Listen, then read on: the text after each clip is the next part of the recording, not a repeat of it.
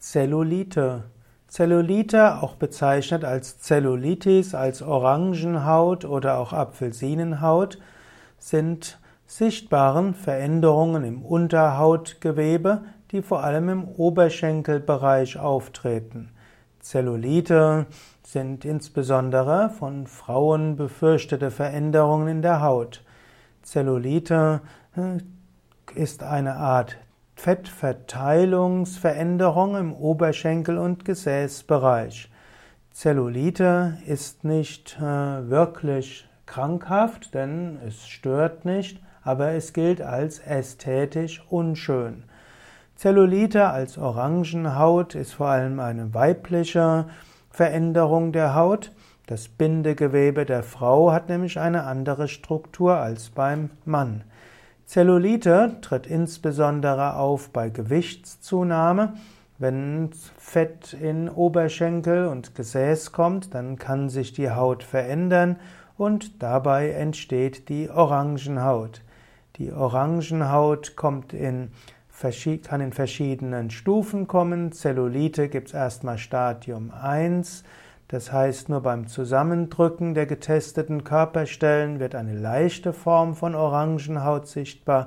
Stadium 2 hm, ist auch ohne Zusammendrücken die Zellulite sichtbar. Und beim Stadium 3 kann auch die Haut schlecht durchblutet sein und fahl wirken. Die betreffenden Körperstellen sind schlaff und weisen eine unregelmäßige Struktur auf.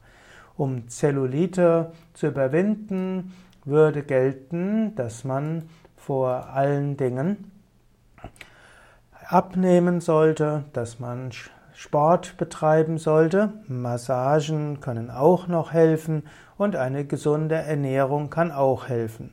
Wenn man ungesunde Nahrungsmittel aus dem Speiseplan wegnimmt, insbesondere alle Formen von tierischen Produkten, auch Süßigkeiten, hm, dann hat, kann man schon viel machen.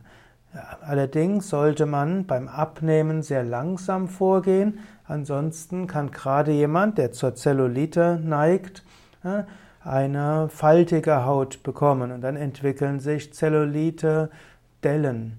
Es gibt auch besondere, besondere entwässernde Nahrung, die helfen kann. Grüner Tee kann helfen oder auch Brennnesseltee, Schafgabetee, Schachtelhalmtee oder auch eine kaliumhaltige Ernährung mit Brokkoli, Sellerie, Tomaten, Ananas und Bananen.